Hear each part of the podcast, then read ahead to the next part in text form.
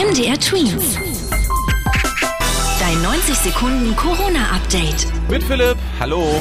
Viele Betriebe und Unternehmen haben während der Corona-Zeit Schwierigkeiten gehabt.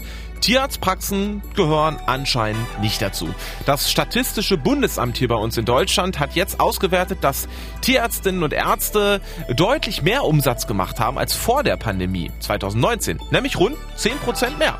Auch wollen viel mehr Menschen im Tierarztberufsfeld arbeiten. Gerade gibt es so viele neue Auszubildende und Nachwuchs in den Praxen wie schon lange nicht mehr.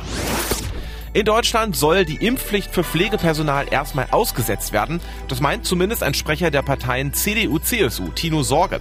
Pflegepersonal sind die Menschen, die zum Beispiel in Altersheimen arbeiten oder zu kranken oder alten Leuten nach Hause fahren, um dort zu helfen. In Deutschland ist eigentlich eine Impfpflicht für diese Jobs ab dem 15. März geplant. Nicht alle Pflegekräfte sind jedoch gegen Corona geimpft und dürften dann ihren Job nicht mehr machen. Das könnte zu großen Problemen führen, sagt die CDU, CSU. Der Bundesgesundheitsminister Karl Lauterbach rechnet fest damit, dass es neue Mutationen des Coronavirus geben kann.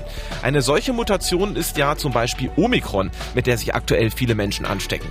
Er hoffe, dass neue Mutationen harmloser seien, sagte der Minister dem Magazin Stern.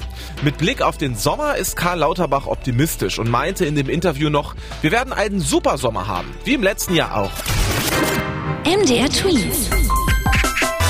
Dein 90 Sekunden Corona-Update.